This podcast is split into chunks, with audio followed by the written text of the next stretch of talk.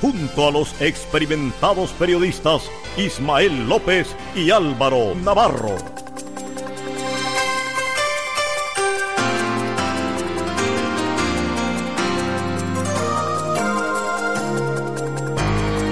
Ante el pueblo, frente a la nación.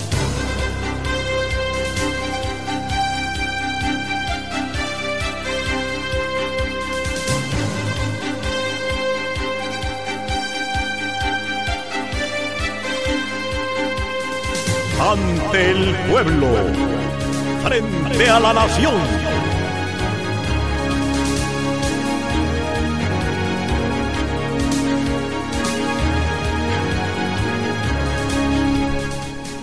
Buenos días, buenos días amigos que nos escuchan en Nicaragua y también fuera del país. Yo soy Ismael López y este es su programa Frente a la Nación. Me acompaña mi colega Álvaro Navarro. Buenos días Álvaro.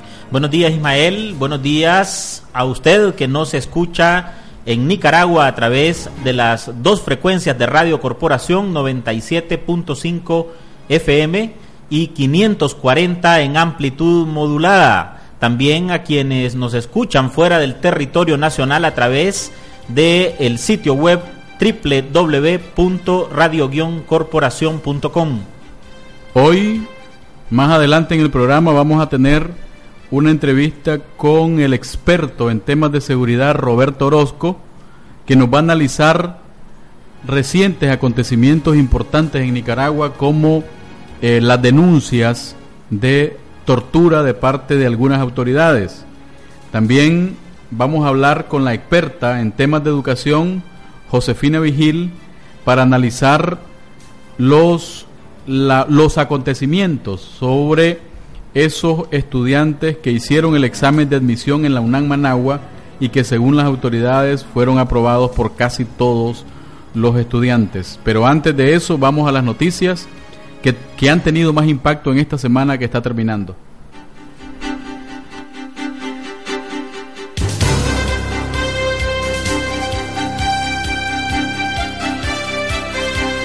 Ante el pueblo, frente a la nación. La, ONG estadounidense Freedom House, que hace investigaciones sobre libertad y democracia en el mundo, publicó un informe donde Nicaragua está calificado como un país parcialmente libre, con un poder judicial que responde a los intereses del gobernante Daniel Ortega. Freedom House además resalta en el informe que el poder judicial es usado por el gobernante Frente Sandinista de Liberación Nacional para castigar a los partidos opositores y menciona que la oposición fue descabezada el año pasado por una decisión del Poder Judicial. Al respecto, vamos a escuchar al director ejecutivo de la Organización Mundial Freedom House, Carlos Ponces.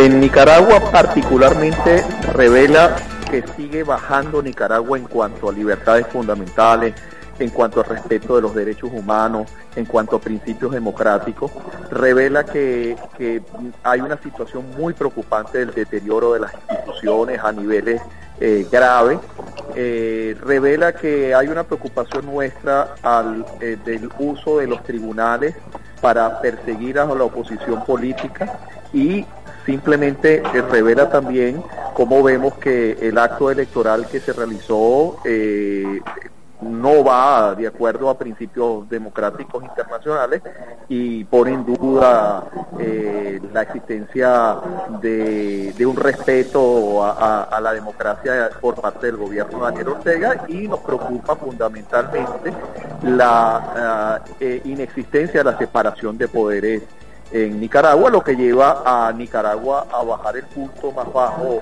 en los últimos años y un punto y, venir descendiendo dentro de lo que es eh, nuestro reporte.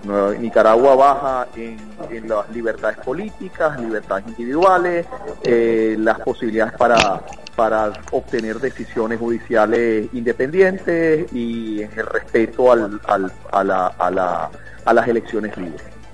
Nosotros tenemos una serie de 46 indicadores, tenemos varios indicadores que se miden este, desde la participación en las elecciones, que las personas puedan postularse a cargo, ser elegidos y ejercer directamente los cargos, la, analizamos también las instituciones, su funcionamiento, su independencia, su capacidad de, gestión, analizamos también el sector privado, la independencia del sector privado, el sector privado actuando, eh, libertad de expresión, los ataques contra los medios, eh, la posibilidad de los periodistas de desarrollar su trabajo, eh, la, la, independencia con que los medios operan en el país, en fin, son una serie de indicadores que nosotros evaluamos. Tenemos tanto información interna dentro del país como investigadores individuales como análisis académicos y tiene toda una serie de, evaluación que se hace. Nosotros, eh, en el caso de, Nicaragua, lo que pensamos, lo que nos da la evaluación en base a la información que tenemos de, algunos eh, informes que nos llegaron de Nicaragua, es que la empresa privada está cooptada, muy relacionada con el gobierno este, el Ejecutivo, en lo cual ah, hace un, un ambiente donde las libertades económicas tampoco son eh, las más desarrolladas en Nicaragua. Eh, hay una falta de transparencia en cuanto a, al hacer negocios en Nicaragua eh, y eso hace que el clima de, de, libertades económicas también sea reducido en el país. Para este informe nuestro, ese, ese informe de la OEA no fue revisado, porque es un informe que sale este año, nosotros evaluamos fue el, el año 2016, pero, pero sí he estado viendo los resultados del informe, pero es un informe eh, de dos lados nada más, no se toma en cuenta a, los otros sectores de la vida democrática en, Nicaragua. Si nosotros quisiéramos tener un, informe realmente eh, que permita destrabar el juego democrático en Nicaragua, dándole oportunidad a, los, demás partidos que han sido afectados por las decisiones del tribunal, a las organizaciones que han sido perseguidas por el gobierno, a, la, población de Nicaragua que está pidiendo tener eh, un régimen de libertad, que debería ser considerada también dentro de, dentro de una estrategia eh, consensada para sacar a Nicaragua dentro de la crisis política y de derechos humanos que se encuentra. ¿no? El problema muchas veces que, tiene Nicaragua es que no se le presta atención a lo que está pasando en Nicaragua. Cuando tienes una región donde tienes Cuba, enmarcando mucha de la información, Venezuela, con una crisis de las proporciones eh, de Venezuela que entra ya en un país casi fallido. Cuando tienes otros países que van llevando la, la, batuta, la crisis del, del, de la Vallato, la crisis en Brasil, la crisis de México, Nicaragua muchas veces pasa desapercibida. Y como el gobierno de, Daniel Ortega y, y Murillo han hecho efectivamente una especie de estrategia de poner una nube a Nicaragua. Cada vez que hay un problema ellos tratan de, bloquear el problema para que nadie se entere. Eh, Nicaragua es muy pequeño, los inversionistas se sienten tranquilos en Nicaragua porque el gobierno de una forma u otra los respeta si están aliados con el gobierno. Nicaragua escapa muchas veces de la atención internacional. Esas eran esas eran las declaraciones del el director ejecutivo de Freedom House, Carlos Ponce. Ante el pueblo, frente a la nación. La policía costarricense detuvo esta mañana al principal sospechoso de asesinar a cinco estudiantes, cuatro de ellos de origen nicaragüense, en una colonia de Liberia, Costa Rica. El sospechoso purgaba en libertad una condena por tráfico de drogas y según las autoridades vivía a dos casas del sitio donde fue, donde fue perpetuado el crimen. La policía tica maneja la tesis de que el asesino estaba obsesionado sexualmente con una de las jóvenes asesinadas y cometió el crimen bajo los efectos de las drogas. Ante el pueblo, frente a la nación. Los partidos zancudos que participaron en la farsa electoral de noviembre pasado están preparados para recibir los millonarios desembolsos del Consejo Supremo Electoral por haberse prestado al juego de Daniel Ortega e intentar legitimar las votaciones. El pasado 2 de febrero se venció el plazo para que el Consejo Supremo Electoral les reembolsara a los partidos, pero ninguno de ellos informa sobre cuánto es lo que les reembolsaría el Consejo Supremo Electoral. Ante el pueblo, frente a la nación. El vocero de la Casa Blanca, Sean Spicer, anunció que el presidente de Estados Unidos, Donald Trump, ordenó revisar todos los tratados comerciales que tiene el país, incluyendo el tratado con Centroamérica y República Dominicana, conocido como DR-CAFTA. El portavoz del gobierno de Trump aseguró que Estados Unidos prefiere tratados bilaterales antes que los tratados multilaterales. Las nuevas medidas de Estados Unidos tienen a los países centroamericanos, incluido Nicaragua, naturalmente entre la espada y la pared, porque ninguno de los países de la región tiene una estrategia para subsistir comercialmente fuera de ese tratado. Sin embargo, ni los gobiernos ni los empresarios se pronuncian al respecto. Ante el pueblo, frente a la nación.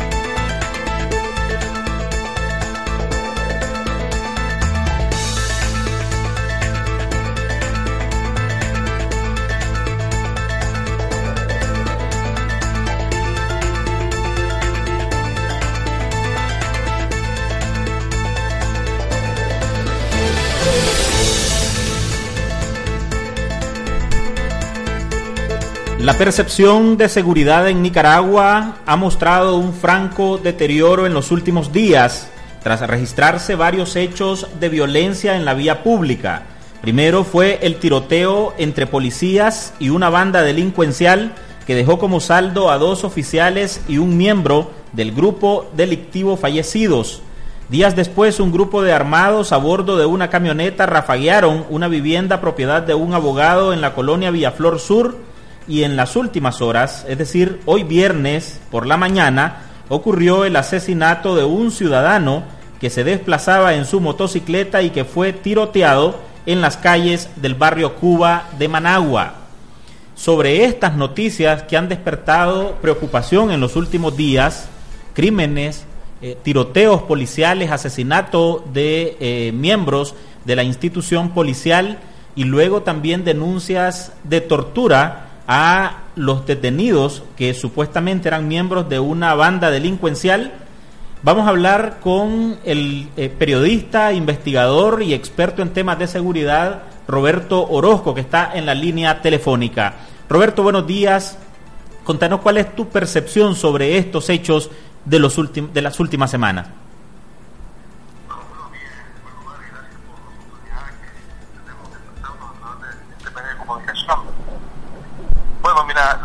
Percepción que, tengo yo como estudioso de este tema es que eh, los delitos, además de estarse incrementando, se está incrementando la peligrosidad de los mismos. Es decir, el uso de armas de fuego lo vemos en reiteradas ocasiones, los casos que ya mencionaste y otros casos que también eh, eh, están en la palestra pública, demuestran que el uso de las armas de fuego se está convirtiendo en la modalidad del robo con intimidación. Es decir, la peligrosidad se ha incrementado al igual que el número o la cantidad de delitos se incrementan.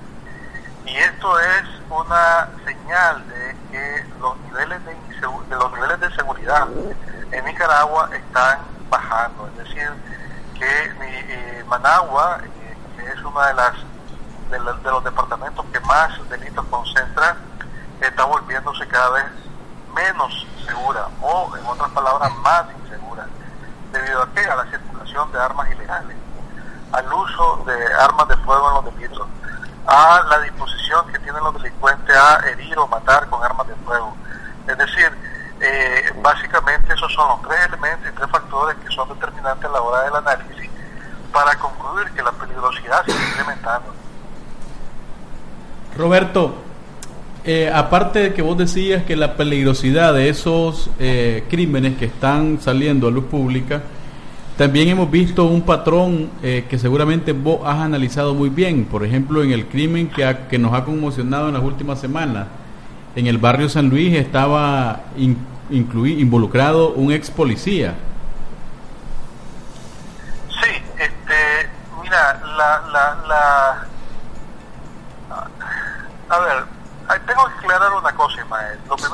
Aclarar, ¿verdad?, es que eh, no existe información alrededor de estos fenómenos que están ocurriendo, ya, sea porque eh, hay, un, hay un cierre de la información oficial que además es pública, porque creo que la política gubernamental es no dar este, eh, señales de deterioro del problema de seguridad en Nicaragua. Pero lo que quiero decir con respecto a lo que tú estás mencionando es que es casi común, ¿verdad? Que muchos policías que fueron dados de baja por eh, haber delinquido o por corrupción terminen en las filas de la delincuencia común o la delincuencia organizada. Este policía muerto en el intercambio de disparos con la patrulla policial que interceptó, ya era miembro de una, de una banda a la cual ya podemos nosotros, por su nivel, organización y operación que tenía, podemos llamarla crimen organizado. ¿ya? Pertenecía a una banda de crimen organizado en la capital y por lo tanto eh, estamos hablando de una complejidad de la operación criminal, una complejidad del delito ya que estas personas hacían. Para ellos eh, se suponía que iban a asaltar a alguien, debieron de haber recopilado información, debieron de haber obtenido eh, horarios, debieron de haber hecho vigilancia física, es decir, toda la técnica policial que este señor sabía aplicado eh, a,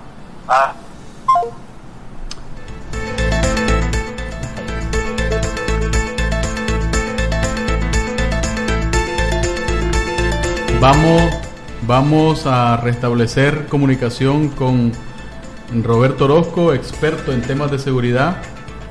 Eh, se nos ha caído la llamada. Hay que, hay que decir, sin embargo, que eh, hay que decir, sin embargo, que este policía.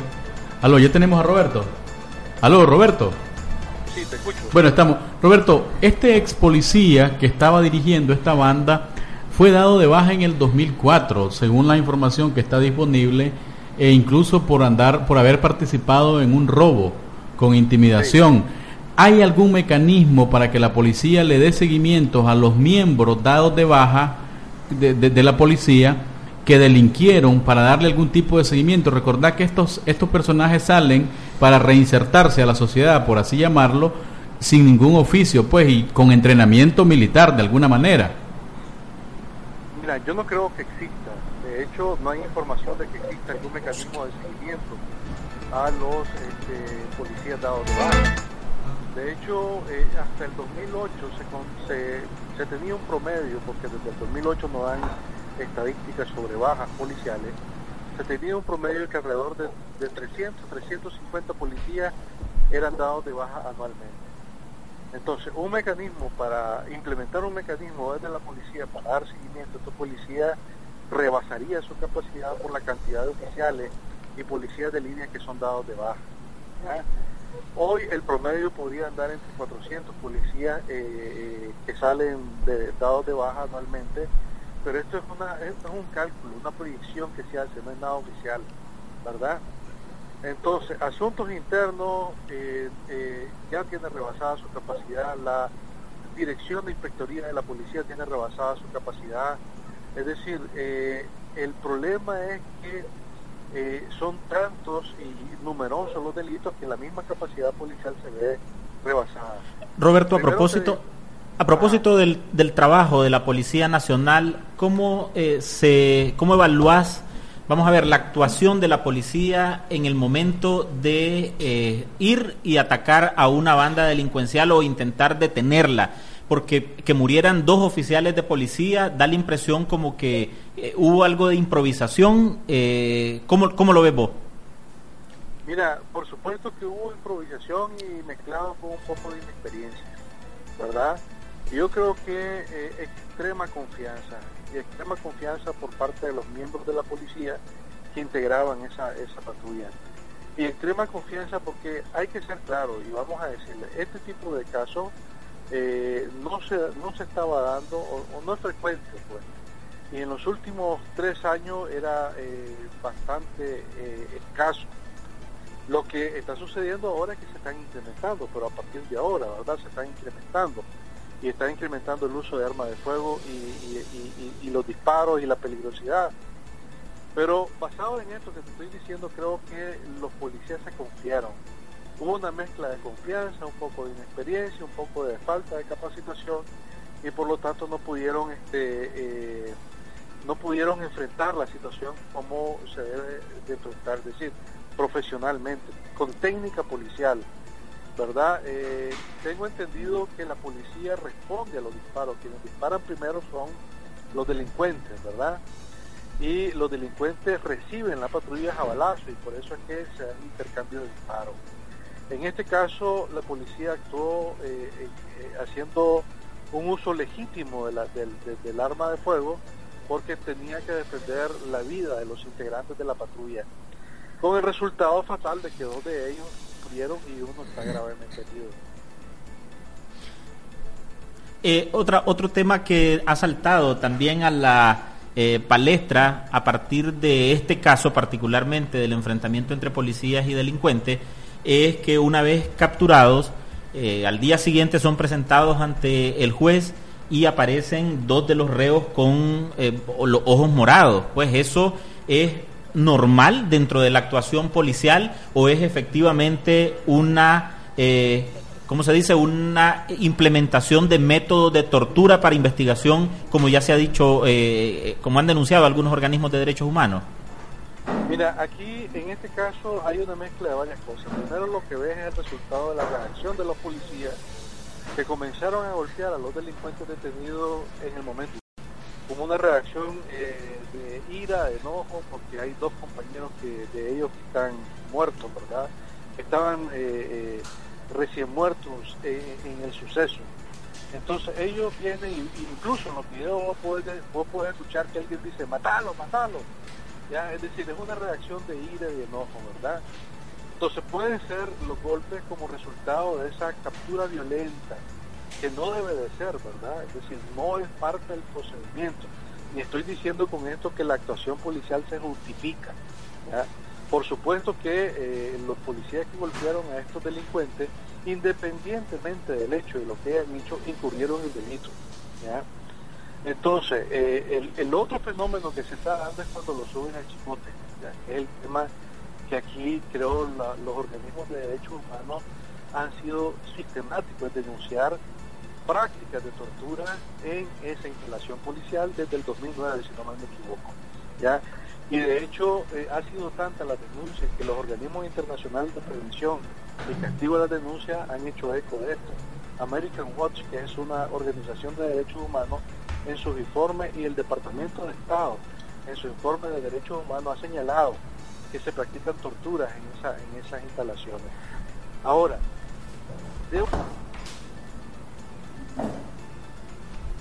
eh, tenemos, estamos teniendo... Ok. Sigamos, Roberto, teníamos problemas de conexión, pero ya volvimos. Sí, debo decir que la Convención Interamericana para Prevenir y Sancionar la Tortura que Nicaragua ratifica, ratificó en el 2009, precisamente en el momento en que se estaban denunciando prácticas de tortura, considera tortura, ¿verdad? Todo, todo acto, todo sufrimiento físico o mental con, que se hayan hecho con fines de investigación criminal incluso. ¿ya? Es decir, estos, estos delincuentes que fueron apresados, fueron llevados al chipote para sacar la información, lo golpearon, es un acto de tortura de acuerdo a la Convención Interamericana de, eh, para prevenir y sancionar la tortura y de acuerdo al Código Penal de Nicaragua, que establece, ¿verdad?, en, sus, en, su articulado, precisamente en el artículo 486, ya la tortura y retoma de la Convención estos elementos. Lo que estoy diciendo es que no se puede golpear ni torturar a nadie con fines de sacar información en un proceso de investigación criminal. Y los que, los que lo hicieron de acuerdo al Código Penal y al derecho penal vigente en Nicaragua, deberían estar siendo procesados. Porque lo que se persigue es la, eh, el, el resguardo de la integridad física y mental del reo o del detenido, independientemente que sea un asesino, un violador, independientemente que sea un quien sea. Lo que se persigue y está establecido por la normativa es se preserve la integridad física y mental. Roberto, eh, llamó la atención en este, en esa audiencia eh, del fin de semana pasado que aparte de que uno de los reos no denuncia que fue sacado de la celda eh, de auxilio judicial y luego lo golpeaban, que luego de, esa denuncia del reo la juez le dio algún tipo de mensaje no a las autoridades policiales y le recordó que la, que la tortura no estaba o estaba prohibida más bien por la constitución política de Nicaragua. Y hay que recordar también que no es la primera denuncia de tortura en las celdas del Chipote. Y hasta ahora ningún juez había dicho nada sobre eso. Sí, es decir, oficialmente el gobierno de Nicaragua no va a aceptar nunca eh, la práctica de las torturas en las celdas policiales. Ya incluso el, embajador, que ahora es canciller, el ex embajador de Nicaragua ante las Naciones Unidas y ante la OEA, ¿verdad? Hace muy poco negó como una posición, una posición oficial eh, del gobierno de Nicaragua en la celebración de los 30 años de la convención que te mencioné, que en Nicaragua se practicara la tortura. Es decir, una cosa es el discurso político, una cosa es lo que dicen, pero otra, otra la realidad. La realidad es que hay denuncias de tortura por parte de los reos. La realidad es que los organismos de derechos humanos han eh, confirmado la práctica de tortura. La realidad es que a nivel internacional Nicaragua está conociendo, se está conociendo como un país donde se practica la tortura. En otras palabras, yo vi las declaraciones de la juez, este, no recuerdo su nombre ahorita, que estaba procesando a estos a estos delincuentes y lo que vi fue la instauración no de la tortura, sino también del cinismo, ya del cinismo, porque está viendo en la cara que están los hombres hasta con casi un ojo vaciado, uno de ellos, ya enteramente inflamado, y los está viendo y está diciendo que no hay tortura. Cuando la, la el, te voy a leer pues lo que dice el Código Penal, dice en su artículo 486, quien someta a otra persona a cualquier tipo de tortura física o psíquica, con fines de investigación penal.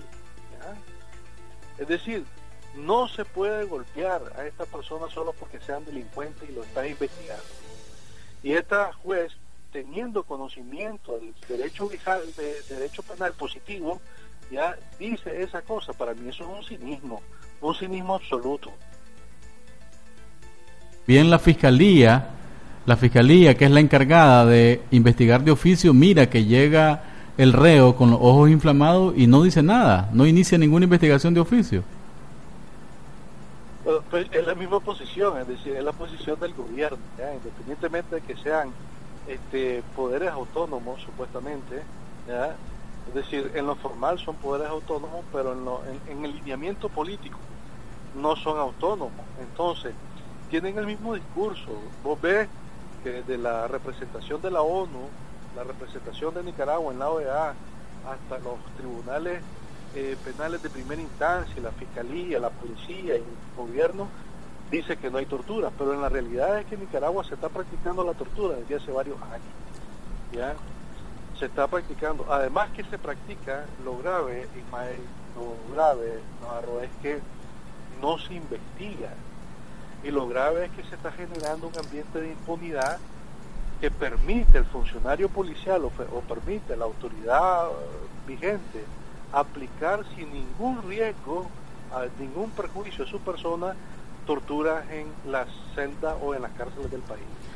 Muchas gracias Roberto Orozco por atender eh, esta llamada y por darnos tus puntos de vista sobre este tema que ha despertado preocupación en las últimas semanas, incremento de eh, la cantidad de crímenes, básicamente eh, de tipo delincuencia organizada en la capital.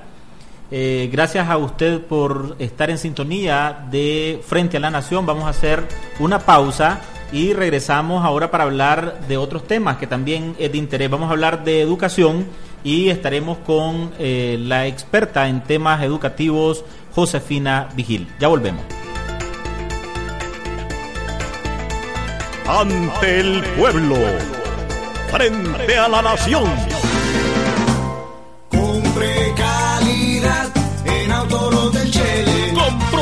El mejor autolote del país. Compre seguridad en Autolote del Chele. Les ofrece garantías legales y mecánicas. Compre confiabilidad en Autolote del Chele. Visítenos de la Rotonda Santo Domingo 700 metros al sur. Teléfonos 278-2007 y 270-1836. Autolote del Chele. Un regalo es un regalo, pero una joya garzón es un regalo imperecedero. Una obra de arte que se lleva con orgullo y ennoblece a quien la obsequia. Para bodas, aniversarios y graduaciones, una joya garzón es el regalo más preciado. Visítenos en Reparto Las Brisas, teléfono 22 66 17 94 y en Reparto Serrano, teléfono 22 78 11 80.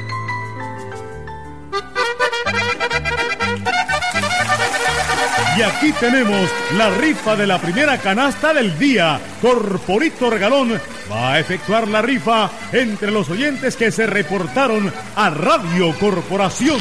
Y aquí tenemos al ganador de la primera canasta del día. El nombre del ganador es... Francisco Javier Arias Suárez, Boaco. Felicidades, ganador. Venid a retirar su corporito a partir de las 9 y 30 de la mañana a 12 del mediodía, de lunes a viernes.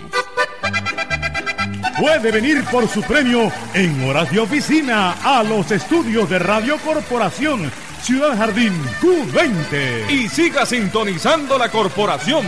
En cualquier momento, otro premio de Corporito Regalón. Las coplas de Corporito. Un lica pintoresco que se mete donde quiera, habla de quien quiera y no tiene pelos en la lengua.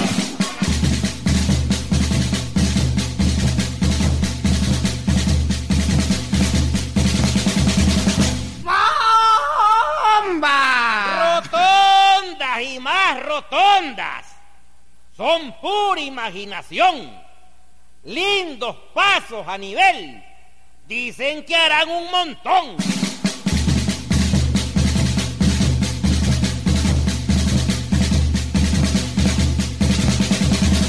Esos proyectos están en la cola de un venado.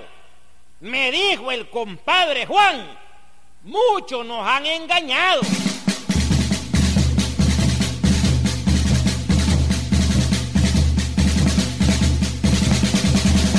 Si en un paso a desnivel se tardaron dos añitos, con ocho pasos que harán, llegaremos a viejitos.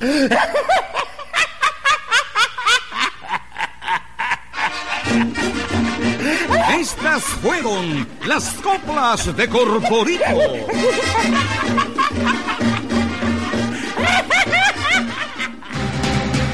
La culpa no es de los que se equivocan. La culpa es de los ausentes. Radio Corporación, desde su nacimiento, ha estado presente, defendiendo la democracia. Ante el pueblo, frente a la nación.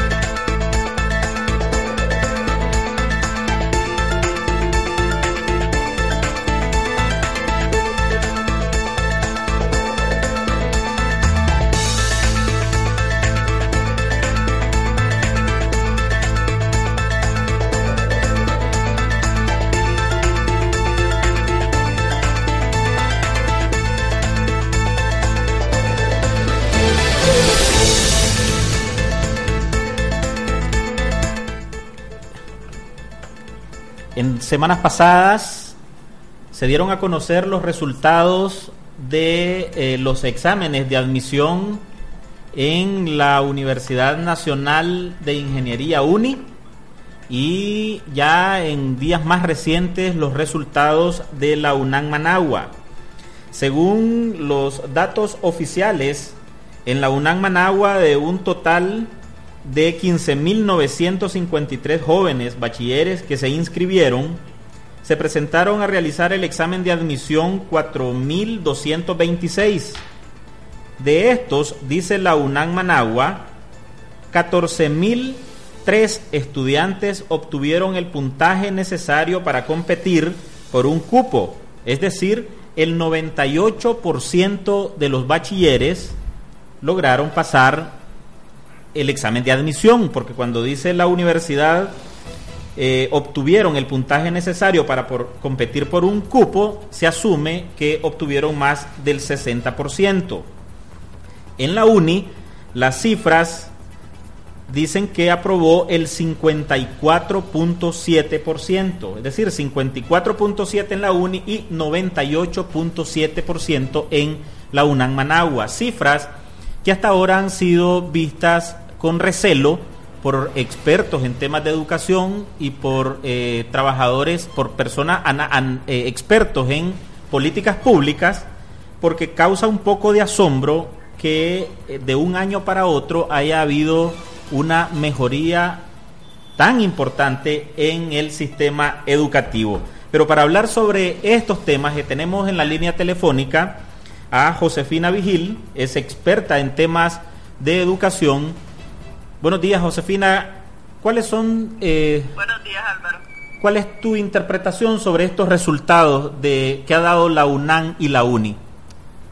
Eh, toda esta es una información, no de ahora, sino de siempre, es una información eh, poco eh, verificable por nosotros.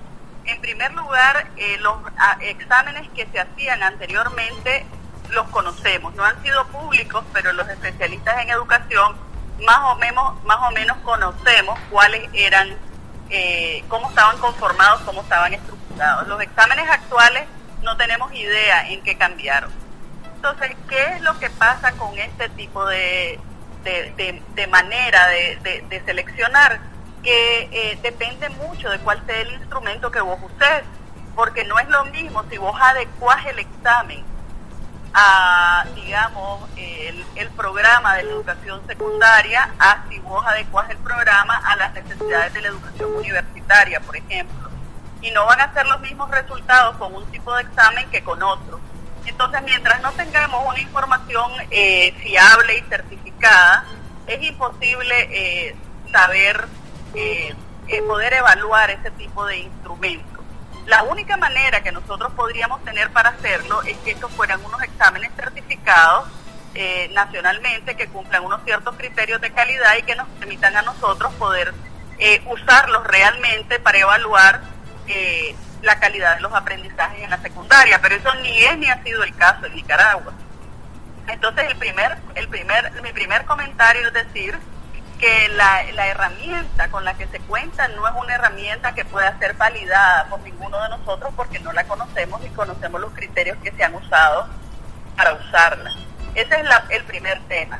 El segundo tema es que siempre los exámenes en las universidades han sido un requisito, nada, un, un trámite, pero en realidad siempre se ha aceptado a la cantidad de estudiantes para los cuales hay que es lo mismo que está sucediendo ahora. Incluso antes, los estudiantes que no pasaban el examen igual eran aceptados hasta la cantidad de cupos que la universidad tenía identificados. La única diferencia es que los que obtenían la mejor nota iban a las carreras que tenían como primera opción y los que recibían las peores notas iban a las carreras a las cuales no habían aplicado pero donde había cupo. Entonces realmente es un trámite pero en realidad es una cosa muy deficiente, me parece a mí, todo ese sistema. Josefina, ¿es sostenible? Es decir, ¿hay ejemplos o hay antecedentes en otros países de que una cantidad tan grande, en este caso el 98% de, lo, de los eh, estudiantes que hicieron el examen lo pasaron, ¿es sostenible eso? ¿Puede pasar? Mira, no sé, no puedo decirte que en todos los que no haya pasado en ningún país del mundo porque yo no lo sé, no he estudiado exhaustivamente ese tema. Lo que yo te puedo decir es que es absolutamente eh, eh, cuestionable el que me digas que hace dos años pasaba el 8% y que ahora pasa el 98%, cuando no se ha hecho ningún cambio importante en la educación secundaria que nos haga pensar que va a mejorar la calidad de la educación. De hecho, resultados que tenemos eh, de pruebas que sí podemos eh, utilizar eh, fiablemente, como el tercer estudio regional de calidad educativa del UNED, ciertamente que es para tercer grado y sexto grado de primaria, pero muestran una tendencia, lo que nos están diciendo es que los aprendizajes en Nicaragua están quedándose estancados. Entonces yo no, yo sinceramente no creo en los milagros de ese tipo. Es decir, no es posible que en dos años pasemos del 8% al 98%. Entonces no te puedo decir si en otros países del mundo hay antecedentes o no. No lo conozco, son otras calidades. Lo que sí te puedo decir es que la calidad de la educación en Nicaragua no ha mejorado. Y mucho menos ha mejorado en el porcentaje que indican esos exámenes de admisión. De tal manera que en ese caso lo que yo digo es que lo que hay es que revisar cuál es el instrumento con el que se están usando para poder saber si eso es fiable o no. Eso yo no lo sé, no tengo la información. ¿Qué se ha eh, trabajado, Josefina, para uniformar? Porque hace algunos años se dijo que era necesario que las universidades se adaptaran a la enseñanza de la escuela secundaria para que los chavalos efectivamente se prepararan para un examen que la universidad pudieran estar, es decir, que, que pudiera haber coordinación pero tampoco eso por lo menos no ha sido público. Es decir, o, conoces vos desde tu expertise que haya habido algún, eh, algún convenio algún tipo de capacitación o algún tipo de homogenización de la, de la educación. Es que mira, esa, esa pregunta te la tengo que responder de una manera un poquito más larga, Álvaro. Primero, el, eh, el sistema educativo nicaragüense tiene un problema estructural el problema estructural es que no es sostenible que un sistema educativo tenga una sola salida y que esa salida sea la educación superior. Eso no sucede en ningún país del mundo, porque no todos, ni todos los países ni todas las personas necesitan tener como salida final la educación superior. Eso no es sostenible. Entonces, el sistema educativo nicaragüense tiene que replantear, tiene que, en primer lugar, nosotros necesitamos establecer en Nicaragua el umbral educativo mínimo para que la población tenga los estudios que necesita para procurarse sus empleos, es decir, para ser emprendedores o crear sus emprendimientos o crear empleo o para emplearse en otros lugares. Y eso ha sido establecido por la CEPAL como 12 años de escolaridad mínima. En Nicaragua, el primer problema que tenemos es que la legislación educativa, que es la Ley General de Educación, establece como obligatorios únicamente 7 años de escolaridad tercer nivel de preescolar y los seis años de primaria. Desde ahí tenemos un problema serísimo. Somos el único país de América Latina que todavía tiene como obligatorio únicamente siete años de escolaridad, cuando sabemos que el umbral educativo mínimo son 12 años de escolaridad. Entonces, el primer, el primer tema que tiene que plantearse el sistema educativo es que tiene que garantizar la escolaridad obligatoria de los mínimos de 12 años o más, porque el mínimo es 12, pero eso es eso no puede ser nuestro techo, eso tiene que ser nuestro piso. Y que esas salidas alternativas del sistema educativo sean múltiples. Una salida lógica es la educación técnica, pero en Nicaragua se invierte menos del 1% del presupuesto de educación en educación técnica.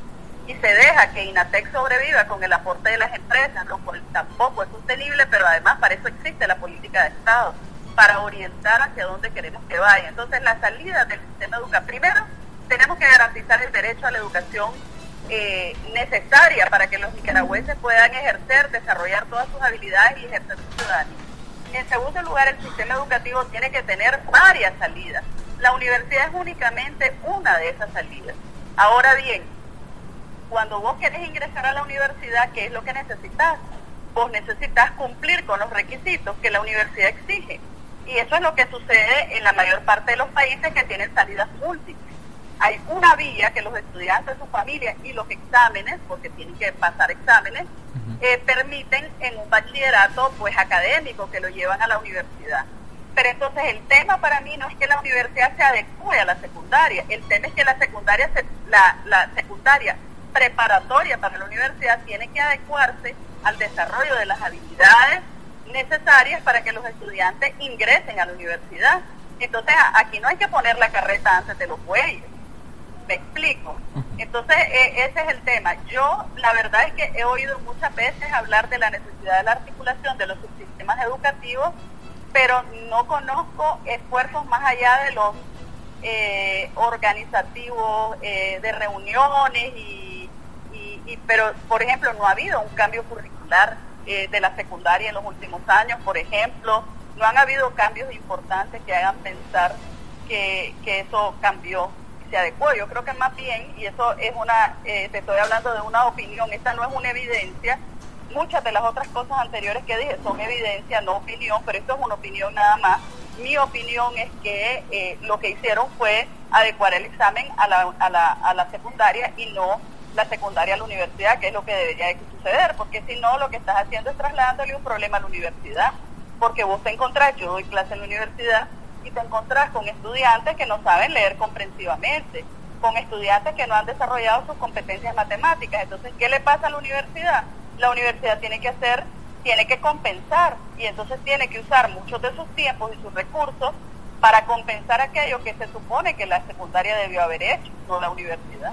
Ahora, este probablemente lo que te voy a pedir es un criterio más eh, de opinión, más que un criterio técnico, eh, Josefina, pero vamos a ver, ¿qué persigue el Estado con masificar la entrada a la universidad de esa manera? Es decir, es evidente, como has dicho, que no hubo ningún cambio, ninguna, ningún eh, readaptación del sistema de educación para que cambiara de un día para otro, de entrar el 8% a un 98%. ¿Qué gana, Es que- ¿Qué gana el país con eso? ¿Qué ganan las universidades o qué gana el mismo sistema educativo nacional con eso? Yo lo que te puedo, lo que yo pienso, y esa es una opinión nada más como ciudadana nicaragüense, es que todo esto es parte de una campaña publicitaria. Pero lo primero que te quiero decir es que aquí no se ha masificado ni el ingreso a la universidad ni el ingreso a ningún sistema, a ninguno de los subsistemas educativos. Eh, se ha vendido la idea de que se ha masificado, pero la realidad es que el último informe oficial del Ministerio de Educación, que se puede encontrar en la página de la UNESCO, porque es el informe del plan estratégico, que sirvió también como informe para las metas del milenio, indica que en todos los subsistemas educativos hay un estancamiento en la matrícula.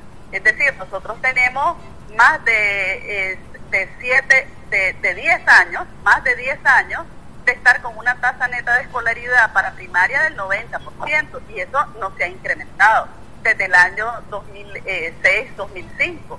Es decir, nosotros tenemos un 10% de la población en edad escolar para la primaria que se mantiene consistentemente fuera de la primaria y eso no ha mejorado en estos años. Tampoco se ha incrementado sustancialmente el ingreso a los otros niveles educativos, ni siquiera la universidad, no se ha masificado, Álvaro.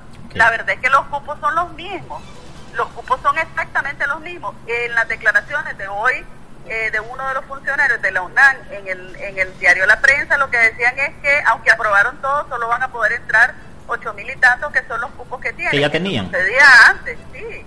Es, es lo mismo que sucedía antes. Entonces- que igual los que no aprobaban, igual pasaban. Entonces aquí lo que hay es un, es un efecto, eh, hay un intento de, de crear un efecto de, de generar una opinión, pero esa opinión no está basada en hechos porque no es cierto que se ha masificado nada de eso. Para mí lo que hay es un intento como de crear la idea de que se mejoró la educación y de eh, generar una estadística a nivel del examen de ingreso diferente, porque no es lo mismo decir que solo el 8% de los que hicieron el examen pasaron el examen de matemáticas a decir que el 98%. Entonces, eh, eh, ahora, si nosotros quisiéramos realmente como país tener estadísticas serias, nosotros nos deberíamos de someter. Yo no creo que las pruebas internacionales sean la panacea. Las pruebas internacionales son lo que son. Son una foto que se toma en un momento determinado del sistema educativo. Pero es un insumo, entre muchos otros, importantes para que los sistemas educativos tomen decisiones. Entonces, si nosotros quisiéramos y deberíamos querer tener información fiable que permita a las autoridades educativas tomar decisiones, deberíamos de someternos a más eh, pruebas internacionales. Por ejemplo, la prueba TERCE y la CERCE. Nicaragua participó del segundo estudio regional y participó del tercer estudio regional. Perfecto, eso nos da insumos le da insumos al Estado para tomar decisiones. Ojalá participemos en el cuarto estudio regional. Y lo mismo debería ser, deberíamos de participar en PISA, a ver cómo nos va. PISA es una prueba que se hace a los estudiantes de 15 años. Yo sé que estas pruebas están cuestionadas por muchos educadores a lo largo del mundo, pero yo en lo particular, en mi opinión técnica, realmente las pruebas, el problema es cuando se absolutizan.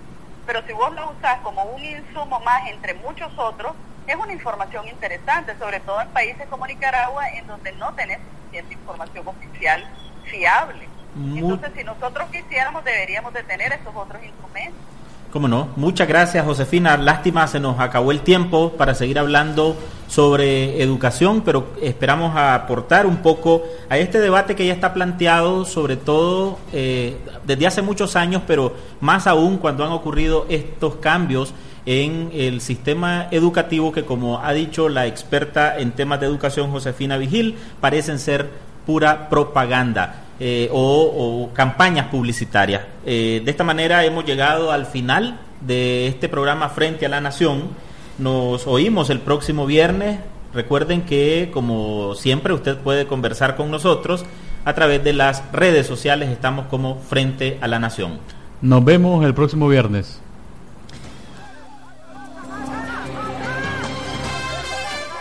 Este fue su programa Ante el Pueblo frente a la nación.